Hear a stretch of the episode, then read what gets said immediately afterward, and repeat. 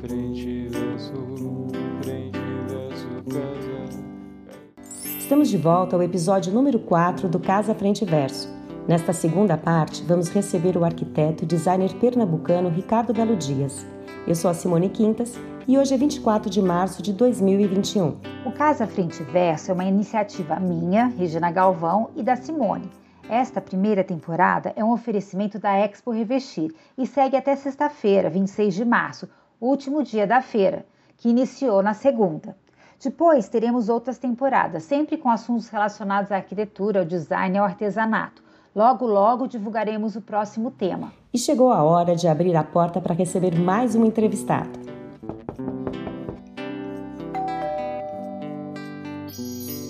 Ricardo Belo Dias, que prazer receber você no nosso podcast é, Casa Frente Verso. Seja muito bem-vindo ao nosso podcast. Bem-vindo, Ricardo. Sim, a gente está super feliz de te receber, direto aí de Milão, conversando com a gente.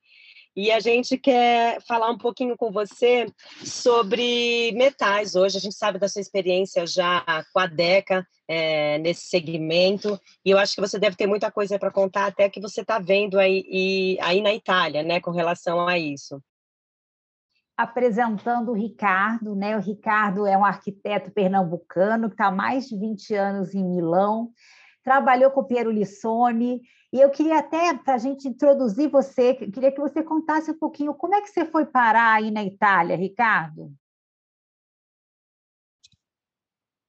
Bom, então, muito obrigado pelo convite. Uh, bom, é uma história longa. Eu fui estudar na Inglaterra, depois com uma mochila nas costas, comecei a viajar pela Europa por três meses até chegar na Itália e consegui, eh, de uma forma inusitada, conhecer o arquiteto Piero Lissoni, que eh, me hospitou no escritório por alguns meses eh, para fazer um estágio, e esse estágio depois se transformou em uma longa viagem de trabalho, vamos dizer. eu trabalhei por 10 anos no escritório e, sem dúvida, a minha experiência foi fundamental. Eu, como um, um jovem arquiteto, a minha intenção era fazer é, arquitetura vera e própria, como se diz aqui, né? E eu descobri esse mundo de, de direção artística, o mundo de design, um mundo onde as coisas são feitas a 360 graus. Isso significa que você pro, projeta, você depois pensa nesse projeto no mercado, você pensa no marketing, você pensa no styling de como esse projeto vai ser mostrado e como vai ser fotografado. Então, esses são estágios e são coisas que fazem com que o nosso trabalho seja uh, completo. E é interessante porque desde o momento que você começa a projetar, você já pensa nesse resultado final, em como esse projeto vai, uh, enfim, ser usado e, e, e, e, como esse projeto vai ser, enfim, vai, vai chegar na casa do, do consumidor, né, do consumidor final. E isso é uma coisa muito interessante.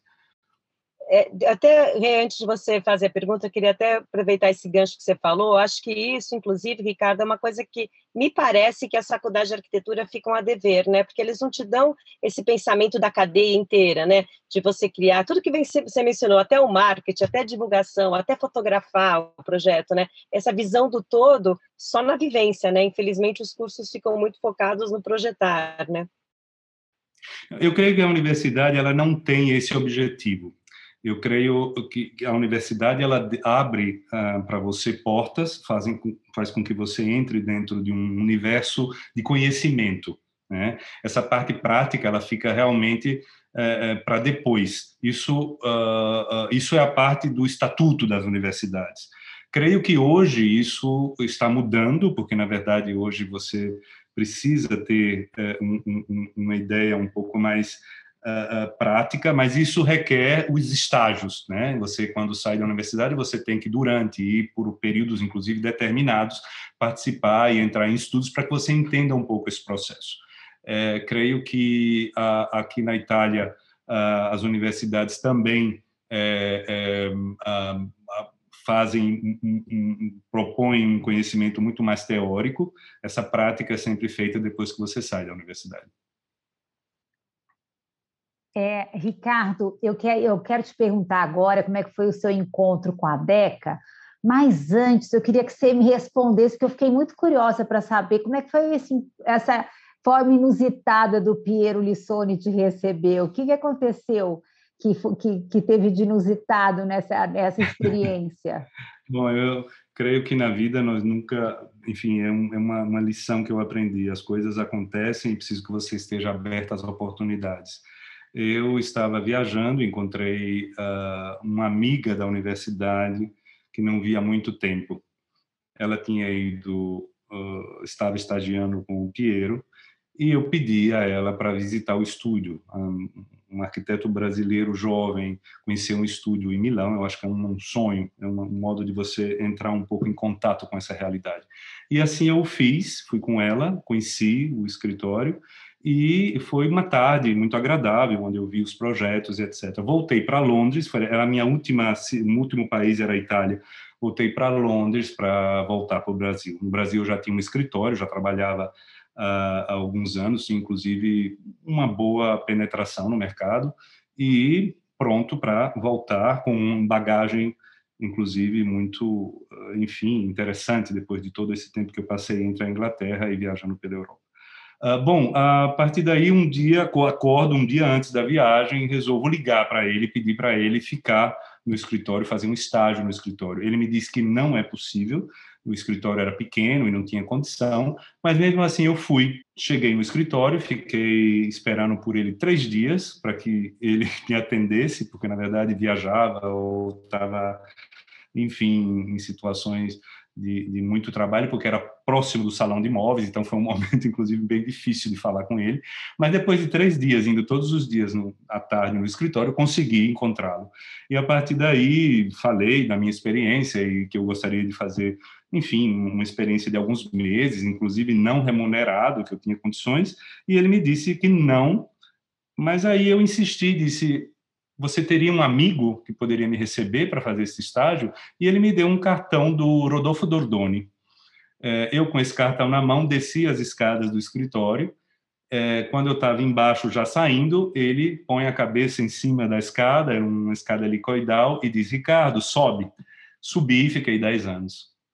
Que ótima. Bom saber, né? Você vê às vezes que a gente tem que ter insistência, né? A gente tem que ter perseverança, resiliência nessa vida. Exatamente. Muito inspirador. Eu creio, é, eu creio que, bom, primeiro, quando você é jovem, você é, tem mais ímpeto, né? Você, você tem mais coragem para fazer essas coisas. Depois, é um misto de sorte, perseverança, vontade, enfim, é, um, é, um, é uma receita bem explosiva.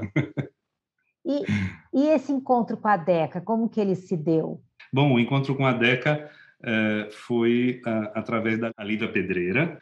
Ela conversou comigo e, e, e, marcou esse encontro com a Deca. Chegando na Deca, eu conheci o Marcelo Iso e a Flávia Padrini e falamos sobre a possibilidade de fazer uma casa-cor.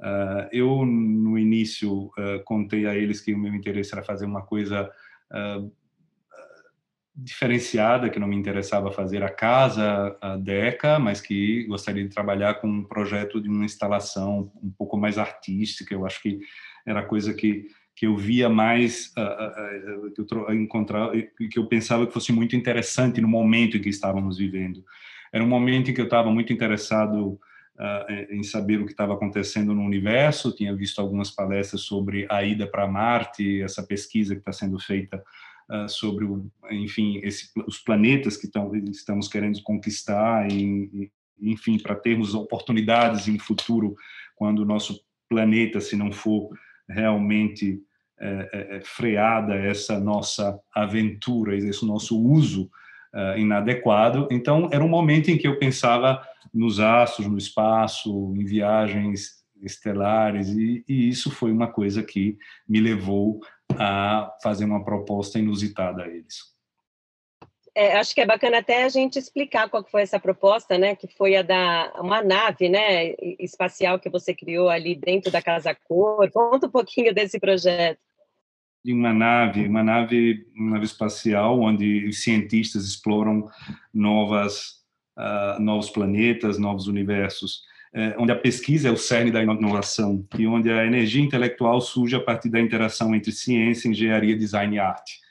Uh, é um conceito do MIT, é, é uma a Neri Auction, que é essa cientista, ela trabalha com isso no MIT nos Estados Unidos, e é uma, eu sou um fã dessa cientista e usei esses termos, que são os termos é, é, que ela considera fundamental para criar um, um, um design e criar essa inteligência é, correta para desenhar, que é essa, como eu disse, esse encrocho, essa fusão entre ciência, engenharia, arte e design. E a ideia foi que essa nave tivesse dentro da nave objetos que pudessem é, contar esse tipo de experiência e mostrando novos modos de como você interagir com os objetos do cotidiano, como uma torneira. E a experiência era muito sensorial. Eu me lembro ali, né, de ter uma experiência sensorial forte e percebo que nesse design que você tem aplicado na DECA, ele é bastante sensorial. Você poderia contar um pouco como é que surgiram essas ideias e que é, é, produtos foram esses? Bom, fizemos quatro torneiras. Eu acho que vou falar de uma em exclusivo, que eu acho que é a que hoje está sendo mais divulgada e durante a feira vai ser é, muito muito vista através de instalações e, e, alguns eventos. É a torneira Orbi. Na verdade, é uma torneira onde nós a, a, a ideia era imaginar um produto onde você aproximando a mão uh, de uma pequena esfera. Essa esfera representa o nosso mundo, o nosso planeta, e o usuário, no momento que aproxima a mão, sai água por oito segundos e no momento em que ele tem essa sensação e que ele se aproxima do, do, nosso planeta, ele deveria pensar, remete a pensar na fragilidade desse planeta e na, do quanto é preciosa essa água. Então, tem uma reflexão cada vez que você usa a torneira é, é, de preservação e de atenção ao consumo. Essa era a ideia.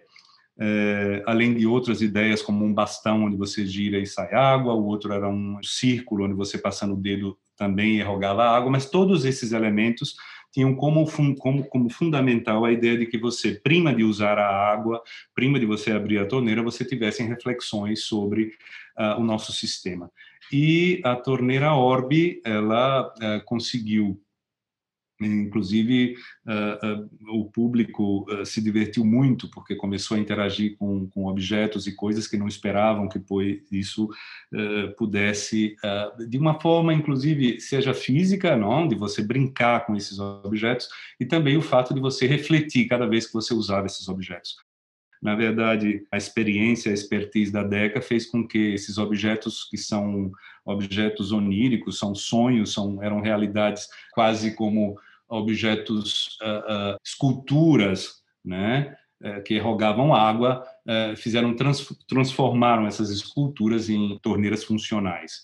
Isso é uma coisa excepcional e que a Deca eu tive uma, uma experiência incrível. Cada torneira dessa foi dada a um jovem design da DECA, de uma média entre 20 e 30 anos, eram jovens que abraçaram as ideias de uma forma uh, muito muito interessante. Eles se divertiram fazendo os projetos comigo.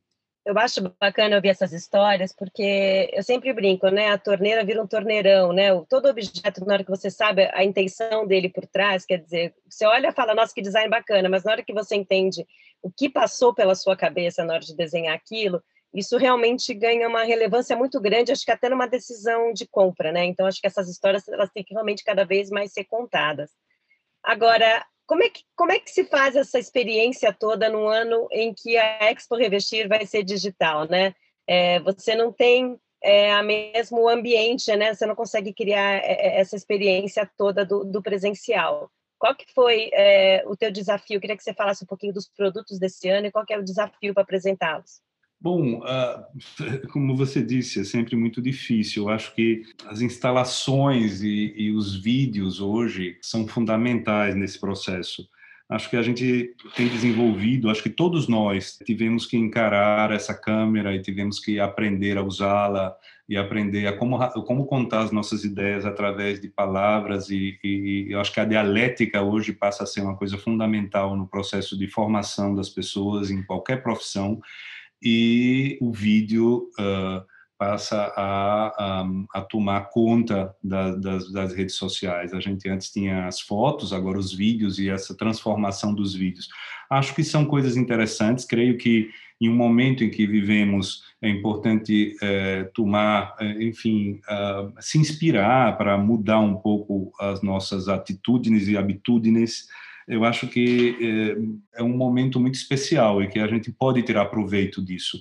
E creio que uh, essas apresentações vão surpreender, porque são apresentações inusitadas, são coisas, são entrevistas, são, são coisas que falam de uma forma mais poética do produto. Eu acho que nós temos que, uh, que humanizar né, a nossa comunicação, humanizar o produto em si. Hoje você não compra por necessidade, claro que existem produtos que sim, mas você compra porque você abraça uma ideia é interessante, muito interessante nisso tudo, entender o processo, seja o processo de criação como o processo de produção de cada um desses produtos, para que você, eh, enfim, mostre ao consumidor final que ele está comprando um produto, comprando uma ideia, mas comprando também um produto saudável e sustentável. Isso é uma coisa que, eh, enfim, vai ser mostrada e é, é fundamental hoje no comércio. É, Ricardo, mas você desenhou novas peças ou são as peças que você já tinha desenvolvido lá atrás? E eu queria saber também, em termos de tecnologia, né? O que, que é, você vê, você como observador do design, estando aí é, na Itália, né, acompanhando esse universo do design tão próximo, o que, que isso contribui para esse desenvolvimento de produto aqui no Brasil? Quanto às peças, sim, as peças foram, foram, foram muitas as peças que desenhamos para a nave e as peças aos poucos estão sendo realizadas. Agora foram feitas duas peças é, e as outras duas vão ser realizadas é, e, enfim, é um processo lento porque, na verdade, quando, quando você desenha a, a, a prototipação e a, a colocação desse produto no mercado, é, requer um tempo, né, através de pesquisas, saber inclusive se esse produto vai ser aceito ao mercado. Então é um, é um processo lento, mas está sendo muito prazeroso. Quanto às tendências, eu creio que hoje nós vivemos um, um, um, um, mundo onde essa tecnologia é sempre mais escondida, né? Você tem essa, essa, tecnologia invisível. Eu acho que essa é a tendência, ela não ser agressiva, ela ser suave, ela ser gentil e isso fazendo com que esses produtos não sejam tão uh, uh, metálicos ou que sejam um pouco uh, com formas mais sinuosas. Então a gente vive esse momento da, da gentileza das formas. Eu acho que essa tecnologia ela está chegando de uma forma muito interessante. É impossível a gente fugir disso, a gente não aceitar. Inclusive, ela vem para nos ajudar. É, temos hoje a, a, a, voz como sendo um elemento de acionar máquinas. Nós temos a, a, aproximação de uma mão que pode acionar uma torneira, como na, na Orbis, fazendo com que você não tenha um contato físico, que você não tenha uh, contato com bactérias que podem ter sido uh, provocadas e, e, e colocadas ali por outro usuário. Então, são todas todas essas técnicas creio que sejam fundamentais hoje no processo de atualização e de, e de colocação, enfim, uh, uh, no mercado de produtos inteligentes. E complementando aí o que a Regina perguntou, é, você, o que você vê aí na, na, na, Itália, na Europa de uma maneira geral, e o que está é, tá sendo feito no Brasil hoje, você acha que a gente está em que momento? A gente está no mesmo pé de igualdade de condições de produzir, né, nesse quesito da tecnologia? A gente ainda tem um caminho longo? Qual que é a tua percepção? Eu creio que hoje a comunicação é imediata. Tudo que sai aqui é, pode ser visto no Brasil e o que é feito no Brasil visto aqui. Eu acho que essa contaminação é recíproca. É, existe um interesse é, da Europa ou dos países do primeiro mundo de entender os processos e, e, a cultura dos países do, da América do Sul, vamos chamar dos países do terceiro bloco, porque são países fundamentais para o comércio dos produtos europeus. Então, é necessário entender como esse, os produtos entrarão no nosso mercado. Isso uma parte ligada ao marketing e à venda. A outra coisa é ligada à criatividade. Eu acho que é exatamente a interseção de culturas que faz com que você cresça. Uh, quanto ao design no Brasil, creio, que é de, de alto nível. Uh, creio que os técnicos brasileiros são muito bons, eu tive experiências fantásticas e a DECA é uma dessas uh, experiências que fazem com que você veja o quanto a tecnologia no Brasil é avançada. Creio que uh, os designers, eles estão tentando entrar no mercado de uma forma, inclusive, eh, eh, interessante, que é da autoprodução, porque em um país como o Brasil, às vezes, fica difícil você ter contato com realidade e tecnologia, e isso é muito interessante, porque significa você arregaçar as mangas e você produzir.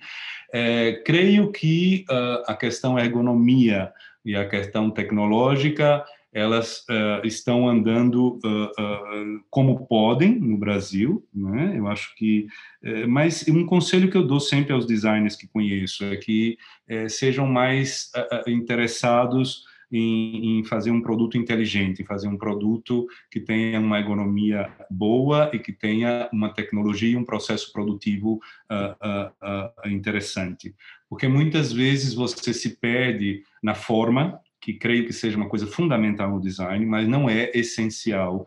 Eu acho que o essencial é que você hoje, e principalmente no momento em que vivemos, você crie produtos inteligentes que possam mudar e, e melhorar a qualidade de vida do, dos usuários. Isso eu acho que é muito importante hoje.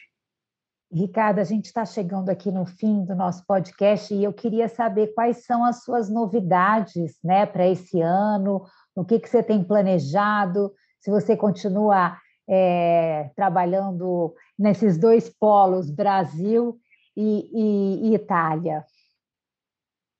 Bom, é, é um grande privilégio você poder viver dois mundos tão, tão, tão, tão, não queria dizer diferentes, porque na verdade você encontra muitas semelhanças, mas são realidades que fazem com que você tiver, é como se você tivesse duas vidas, você tivesse interagindo em dois mundos onde é, esses, essas 11 horas de voo levassem você a uma, a uma outra realidade e, e, é a minha realidade quando vou para o Brasil, né? É, é, a minha pátria. E, e, isso ajuda, ajuda muito a, a, a, a, criar, ajuda muito a você ter uma visão mais harmônica das coisas e você ter uma visão mais é, é eclética. Enfim, é, é, importantíssimo. Eu acho que conquistei uma coisa que me ajuda muito a, fazer o meu trabalho de uma forma mais correta.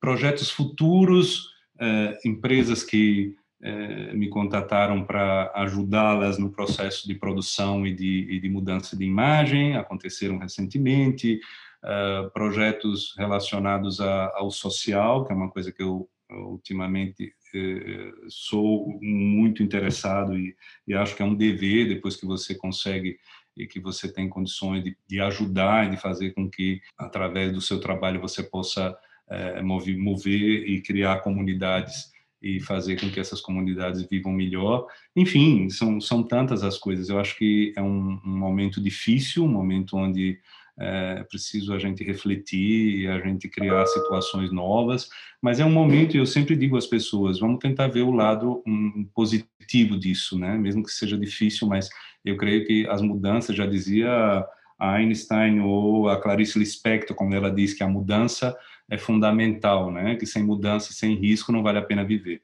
Isso é bom, bom terminar assim com essa frase. É, Ricardo, queria que, para a gente vai finalizar agora, é, quero avisar as pessoas que esses projetos todos que a gente mencionou vão estar tá no Instagram da, do Casa Frente Verso, underline podcast, né? Porque a gente fala, fala, fala de imagem, só vai aguçando a curiosidade das pessoas. Ah. E eu queria aproveitar, se você tiver Instagram, também deixar aqui o seu Instagram para as pessoas te seguirem. Qual tá que é? certo. é? O meu Instagram é Ricardo, tracinho, Belo, tracinho, Dias. Belo com dois L's, exato. Tá. Então repete, é Ricardo. Tracinho, Belo, tracinho, Dias. Maravilha. Regina? Ricardo, então, olha, muito obrigada pela entrevista. É sempre um prazer falar com você. A gente quer aí acompanhar esses lançamentos todos agora na Expo Revestir e vamos ficar acompanhando também os seus novos projetos, esse social que a mim e a Simone interessam muito. Então, quando você puder falar deles, não esquece de nos avisar, tá bem? Com certeza. Muito obrigado. Um abraço. É, vai dar muito pano para manga também, né, Regina? Esse ah, é um assunto que se deixar um programa inteiro. É verdade. Vamos aproveitar e a gente espera que você possa vir logo para o Brasil também, tá? Para a gente matar a saudade. Ok. Um grande abraço. Tchau, obrigada. Tchau, tchau.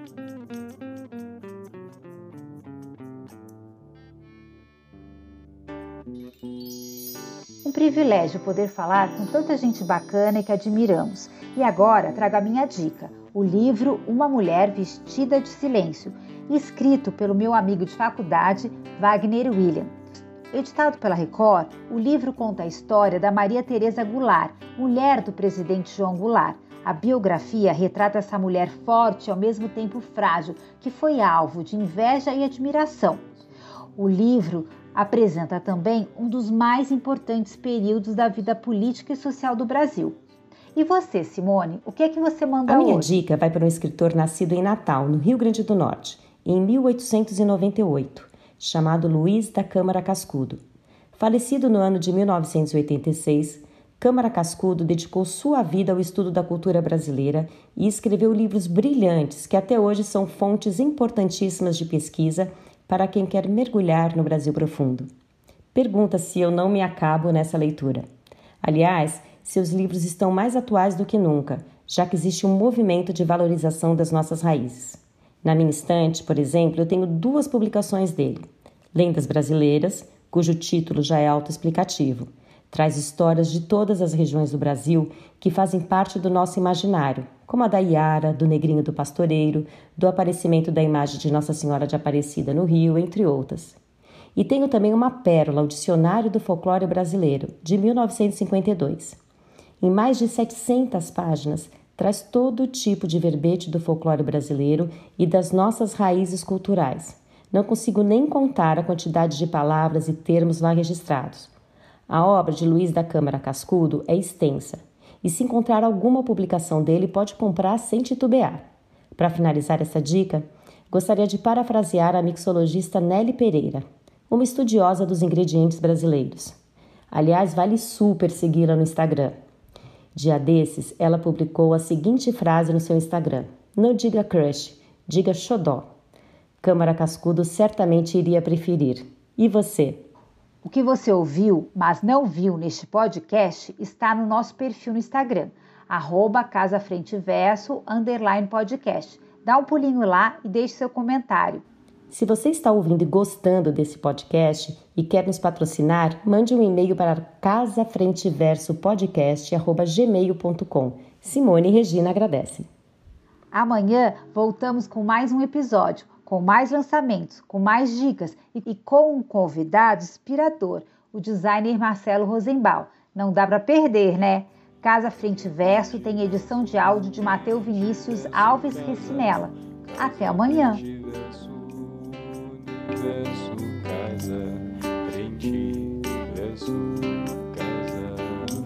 Tchau, tchau.